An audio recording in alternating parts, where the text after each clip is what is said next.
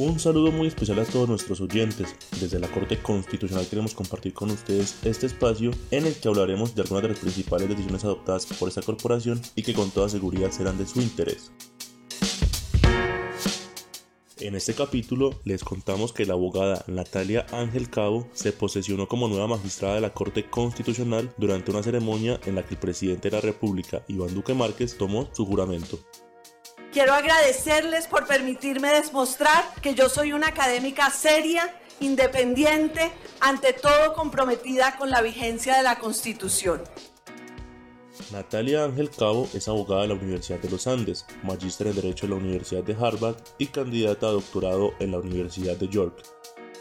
Yo soy una abogada, eh, nacida en Bogotá, pero de familia caldense y tolimense, casada, mamá de Matías, esposa de Alexander. En lo profesional soy hija de la Constitución, como comenté en mi aspiración pasada. Cuando estudiaba hace 30 años no podía más que ver con fascinación a ese grupo de jóvenes de la séptima papeleta que reclamaban un nuevo pacto social. La doctora Ángel Cabo se ha desempeñado como magistrada auxiliar y como juez de la Corte Constitucional. Ha sido asesora jurídica de la Cámara de Comercio y consultora de diferentes organizaciones internacionales como la Organización de Naciones Unidas, el Banco Mundial, el Banco Interamericano de Desarrollo y la Corte Interamericana de Derechos Humanos.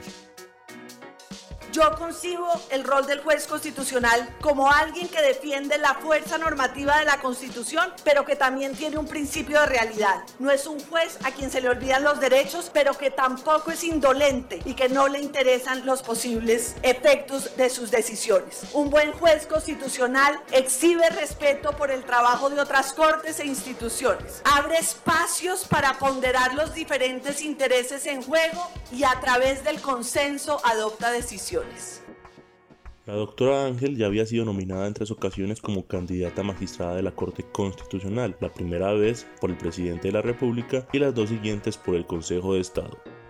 Yo tengo claro de que llegar a la magistratura es un honor y un espacio privilegiado donde avanzar la Constitución.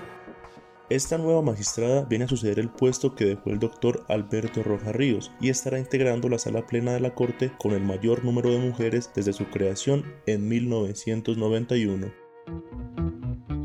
Nos seguiremos escuchando en este su espacio. Recuerden que la Corte Constitucional protege los derechos fundamentales de todos los colombianos y trabaja por la construcción de una sociedad con justicia y equidad. Hasta pronto.